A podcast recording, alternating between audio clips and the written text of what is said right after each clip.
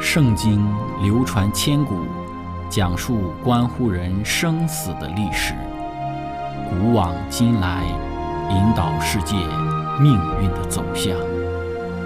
圣经历经风雨，见证真爱永恒的真理，惊天动地，拯救堕落罪孽的生灵。圣经荡气回肠。感动铁石心肠的生命，坚往之来，翘首以待基督的复临。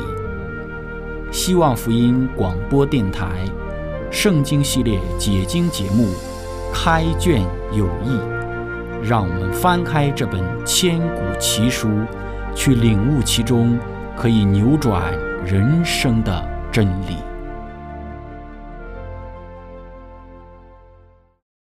亲爱的听众朋友，平安！欢迎您收听《开卷有益·圣经解经》节目。今天我们要来认识的先知是哈该。哈该被称为是效能先知，或者是卓有效能的先知。那么，当犹太人在上帝的恩典之中，他们从被掳之地回归，重建了上帝的圣殿。刚开始的时候，他们建殿的状态还是良好的。但是后来，他们面对到了一些的困难，他们就停下了建造圣殿的工作。在这样的一种环境之中，上帝就兴起了先知哈该和当时的先知撒加利亚。这两位先知的兴起，就是要应对这一种可悲的属灵的低迷状况。两位先知发出了警戒、劝告和鼓励的信息，激发人民行动起来。直到大利乌第二年（公元前的五百二十年）。重建圣殿的工作才得以恢复。之后，到了百姓真的着手圣殿的重建，相信上帝的眷顾，那试图多方面效法古列的大力乌，颁布了另一项重建圣殿的官方的法令，巩固和加强了古列王最初颁布的法令。在先知哈该和撒加利亚归来的省长所罗巴伯和大祭司约书亚的领导之下。当时的百姓民心大得鼓舞，满怀热情，鼓足干劲儿，推动了圣殿的这个重建工作。于大利乌第六年，就是公元前的五百一十五年，完成了整个工程。从人民随机产生的效果来看，哈该肯定会列在最有成效的先知当中。那么今天呢，我们就来一起看一看这位卓有效能的先知哈该，以及他所有的服饰。在开始学习之前，我们一起聆听一首诗歌《过客寄语》。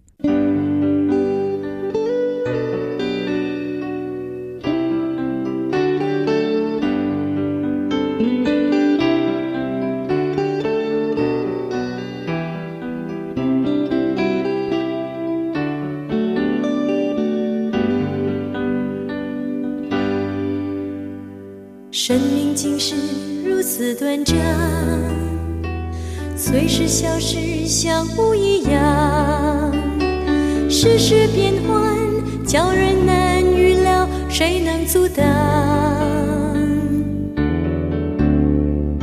花会凋谢，草会枯干，诗人生命也是这样。再不把握勇敢的方向，最会遗忘。是地球一站的一名过客，为何迷恋世上的享乐？人生没有太多明日让你做抉择，若你错过救助，值得不值得？生命竟是如此短暂，随时消失，像雾一样。世事变幻，叫人难预料，谁能阻挡？花会凋谢，草会枯干，世人生命也是这样。再不把握永恒的方向，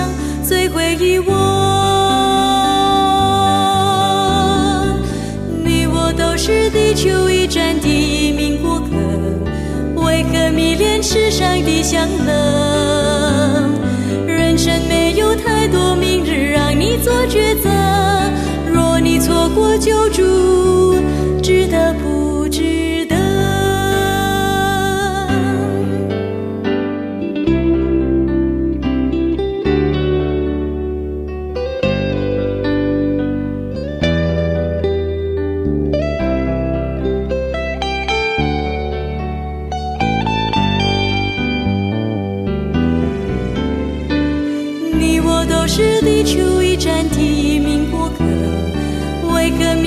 世上的享乐？人生没有太多明日让你做抉择，若你错过救助，值得不值得？值得不值得？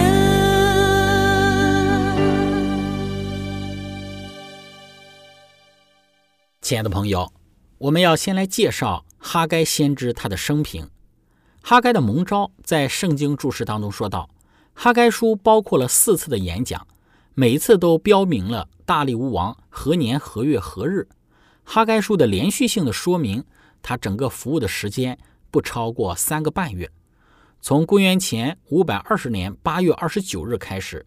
到他的最后两个演讲的结束，就是公元前的五百二十年的十二月十八日，没有其他的先知书有像哈该书那样明确的一个时间和日期的记录。哈该书一章第一节讲到大利乌王第二年六月初一日，一章十四、十五节讲到这是在大利乌王第二年六月二十四日。那么哈该书的二章第一节讲到七月二十一日。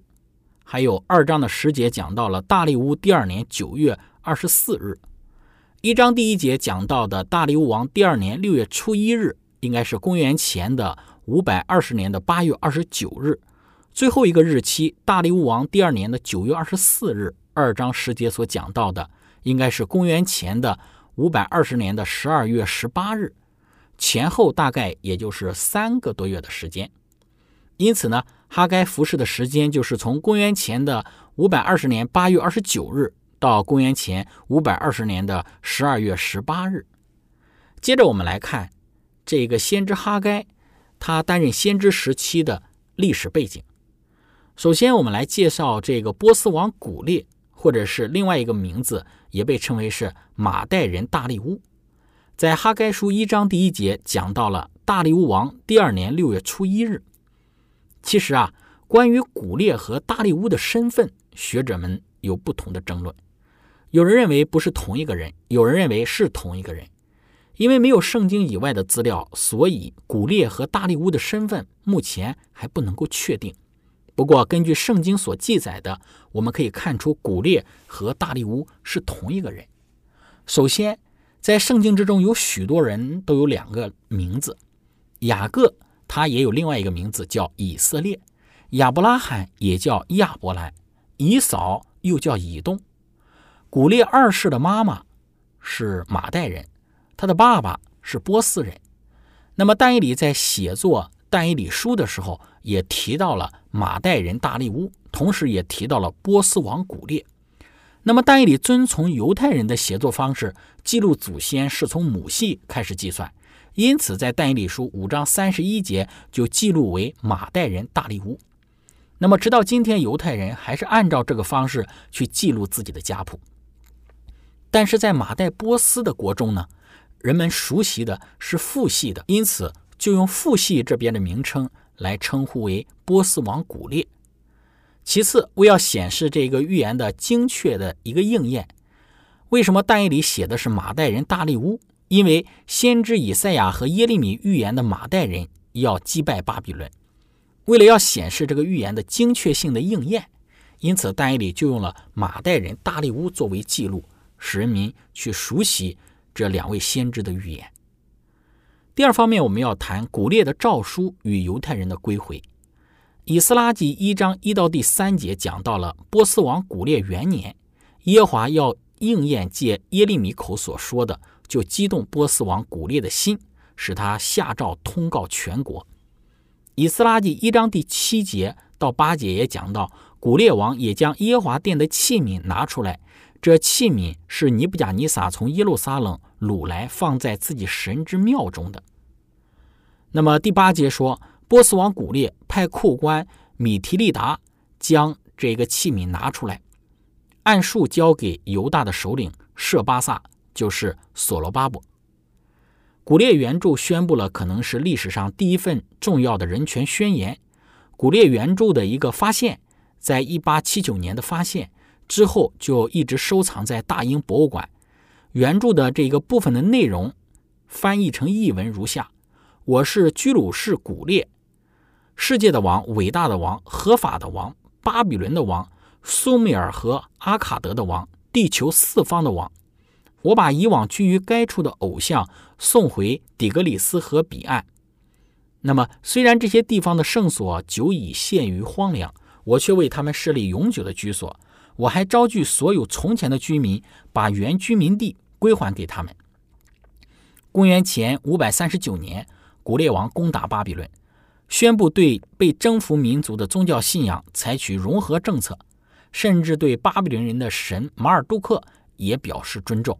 这就是他在全国采取的宗教大融合的立场。后来经过他的允许，对此颁布法令，这也体现在他发令允许犹太人归回故乡、重建耶路撒冷圣殿的法令上。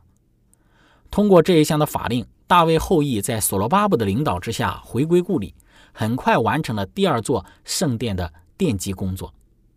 所以在这里呢，有三次被掳归回的人数和时间都在圣经之中记载了。第一次的归回是公元前的五百三十六年，由所罗巴伯所带领，人数差不多有五万，大概四万九千多人。第二次的归回是公元前的四百五十七年，由以斯拉带领，当时的男丁加利未人，还有这个圣所的圣殿的尼提宁，总共呢一千七百五十八人，加上妇女孩童，差不多有五千到六千人。第二次的归回是在公元前的四百四十四年，由尼西米带领，具体的人数圣经之中没有提到。根据先知哈该蒙召的时间，他应该是第一批归回的人。归回的人在耶路撒冷重建了圣殿，并且开端良好，但之后因为种种的原因，使得这个重建上帝第二座圣殿的工作逐渐减缓，直至停止下来。第三方面，我们来谈建殿的受阻。撒玛利亚人的不断阻挠是第一个受阻的原因。以斯拉记四章一到第五节，犹大和便雅悯的敌人听说被掳归回的人为耶华以色列的上帝建造殿宇，就去见所罗巴伯和以色列的族长，对他们说：“请容我们与你们一同建造，因为我们寻求你们的上帝与你们一样。自从亚述王以撒哈顿带我们上到这里以来，我们常祭祀上帝。”但是所罗巴伯、耶稣雅和其余以色列的族长对他们说：“我们建造上帝的殿与你无关，我们自己为耶华以色列的上帝协力建造，是照波斯王古列所吩咐的。那地的民就在犹大人建造的时候，使他们的手发软，扰乱他们。从波斯王古列年间，直到波斯王大力乌登基的时候，会买谋士，要败坏他们的谋算。第二个。”使得这个建造圣殿的工程受到阻碍的原因是当时归回者的消极的态度。以斯拉记三章十一到十三节，当他们奠定了圣殿的根基之后，他们彼此的唱和、赞美、称谢耶和华，说他本为善，他向以色列人永发慈爱。他们赞美耶和华的时候，众民大声呼喊，因耶和华殿的根基已经立定。然而有许多的祭司、立位人、族长。就是见过旧殿的老年人，现在亲眼看见立这殿的根基，便大声哭嚎；也有许多人大声欢呼，甚至百姓不能分辨欢呼的声音和哭嚎的声音，因为众人大声呼喊，声音听到很远处。那么，在先知与君王当中说到，上帝基感动古列的心来帮助他们重建圣殿，这件事理应该使他们深表感恩。可是有一些人没有看清上帝明显的圣意，他们非但不敢欢喜，反而怀藏不满和灰心的情绪，因为他们曾见过所罗门圣殿的荣耀，所以他们便因为现在所造的殿不如以前而悲哀起来。这是第二个建造圣殿的这个工程受阻的原因，就是归回者的消极态度。第三个受阻的一个原因，就是当时波斯帝国的政变。冈比西斯就是古列的儿子。冈比西斯之后，这一个做王的是韦斯美帝。韦斯美帝的短暂统治，这对于回归的流放者十分不利。大利乌就是这一个圣经之中所提到的大流士，他是波斯皇室的远支，冈比斯的这个侍卫，将这一个韦斯美帝这个王描述成毁坏宗教圣殿的国王。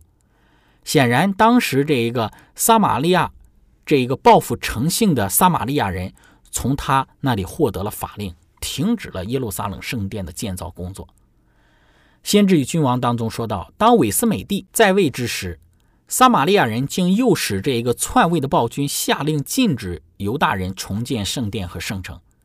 圣经注释当中说道，这使回归的流亡者认为重建圣殿的时间还没有来到。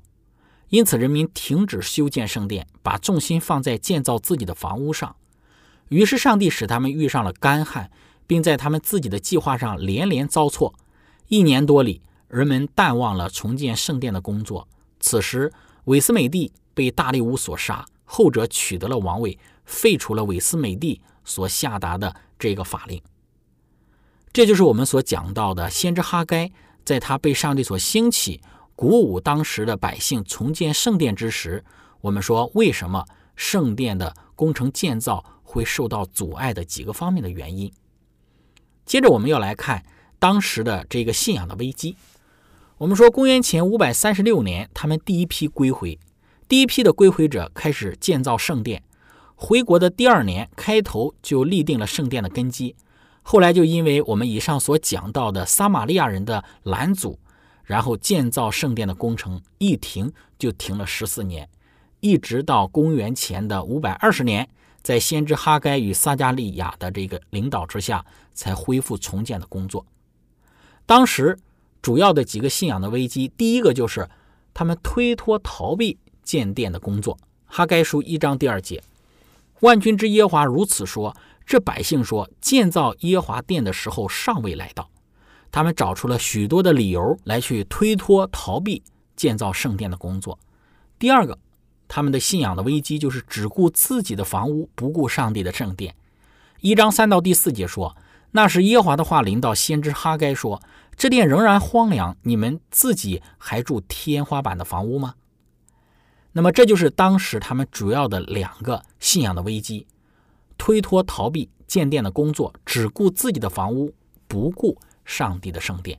那，亲爱的朋友，接下来我们要来谈先知哈该面对这样的一种信仰的危机，他是怎样从事着他的先知事工的。在开始讲论之前，我们先来一起聆听一首诗歌《走出辛劳》。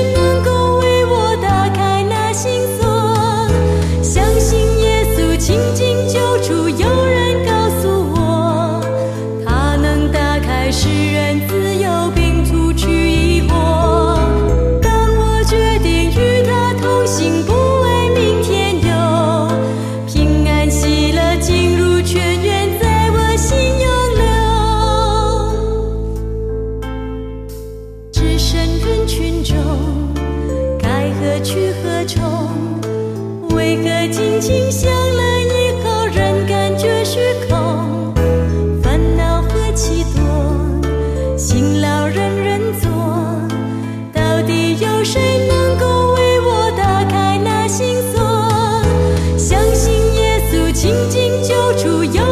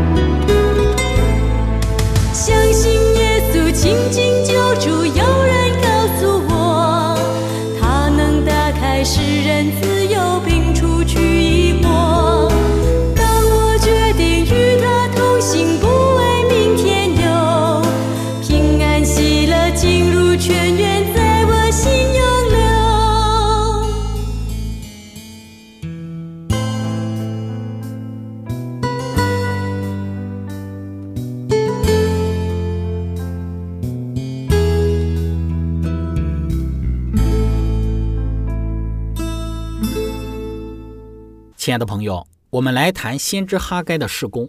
首先，哈该在他的服饰之中给出的第一个信息，在哈该书的一章一到十五节，他责备了当时这些归回者建造圣殿的这种冷漠的态度。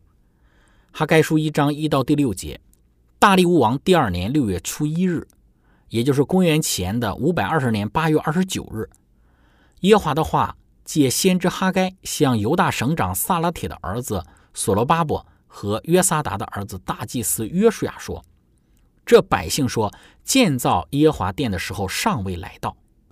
那时耶华的话临到先知哈该说：这殿仍然荒凉，你们自己还住天花板的房屋吗？”现在万军之耶华如此说：你们要省察自己的行为，你们撒的种多，收的却少；你们吃却不得饱，喝却不得足，穿衣服却不得暖。得工钱的将工钱装在破漏的囊中。先知哈该责备当时这些人的冷漠，同时也指出他们遭遇干旱的原因。哈该书一章七到十一节说：万军之耶华如此说：你们要省察自己的行为。你们要上山取木料建造这殿，我就因此喜乐，且得荣耀。这是耶华说的。你们盼望多得，所得的却少；你们收到家中，我就吹去。这是为什么呢？因为我的殿荒凉，你们个人却顾自己的房屋。这是万军之耶华说的。所以为你们的缘故，天就不降甘露，地也不出土产。我命干旱临到地上，山岗五谷、新酒和油。并地上的出产人民牲畜以及人手一切劳碌得来的。同时，先知也指出当时人民这一种遭遇干旱的原因。当先知责备他们冷漠的态度，指出干旱的原因之后，人民对于先知信心的反应如何呢？一章十二到十五节，那时撒拉铁的儿子所罗巴伯和约撒达的儿子大祭司约书亚。并剩下的百姓都听从耶和华他们上帝的话和先知哈该奉耶和华他们上帝差来所说的话，百姓也在耶和华面前存敬畏的心。耶和华的使者哈该奉耶和华差遣对百姓说：“耶和华说，我与你们同在。”耶和华激动犹大省长萨拉铁的儿子所罗巴伯和约撒达的儿子大祭司约书亚，并剩下之百姓的心，他们就来为万军之耶和华。他们的上帝的殿做工，这是在大利乌王第二年六月二十四日，公元前的五百二十年九月二十一日，我们看到人民对于先知所发出的信息做出了即刻的反应，这是在以往众多先知他们的施工之中很少见的一种的现象。接着呢，哈该给出了第二个信息，哈该书的二章一到第九节，当时有一些人。为殿悲伤的人，那么哈该发出的信息给他们带来了安慰。哈该书二章一到第五节说：七月二十一日，耶华的话临到先知哈该说：“你要小谕犹大省长萨拉铁的儿子所罗巴伯和约撒达的儿子大祭司约书亚，并剩下的百姓说：你们中间存留的，有谁见过这殿从前的荣耀呢？现在你们看着如何？岂不在眼中看为无有吗？”耶华说。所罗巴伯啊，虽然如此，你当刚强。约撒达的儿子大祭司约书亚，你也当刚强。这地的百姓，你们都当刚强做工，因为我与你们同在。这是万军之耶华说的，这是照着你们出埃及我与你们立约的话。那时我的灵住在你们中间，你们不要惧怕。万军之耶华说过不多时，我必再一次震动天地沧海与旱地。我必震动万国，万国的珍宝必都运来，万国所羡慕的必来到，我就使这殿充满了荣耀。那么在这里，先知哈该给出的第二个信息就是，将来新殿的荣耀将超过先前的旧殿的荣耀。善恶之争当中说到，当拿撒勒人耶稣在圣殿的院宇中教训百姓，并医治病人的时候，真可以说是万国所羡慕的莅临。在他们的殿中了，在基督亲临圣殿的这一件事上，也只有在这一件事上，可以说第二个圣殿比第一个圣殿更有荣耀。那么哈该给出的第三个信息，哈该书的二章十到十九节，讲到了用圣洁和污秽之物指明百姓的罪，阻碍了重建的工作。第四个哈该的信息在二章的二十到二十三节，讲到了当时敌上帝国的这一个势力的来到。那么最后呢，以对所罗巴伯个人的应许作为先知哈该他的这一个服饰的，以及他所写的哈该书的一个结束。哈该书二章二十三节说：“万军之耶华说，我仆人撒拉铁的儿子所罗巴伯，到那日我必以你为印，因我拣选了你。”这是万军之耶华说的。所以，从整个先知哈该所发的四道信息。以及当时的百姓对于先知哈该所发信息的这个回应上，我们确实能够看到先知哈该他的的确确是一个卓有成效的上帝的先知。亲爱的朋友，今天我们的分享就到这里。如果您想与我们有更多的互动，欢迎您写电子邮件给我们。我们的电邮地址是 z h i c h e n g at v o h c 点 c n。感谢您。愿上帝赐福您，我们下次节目再见。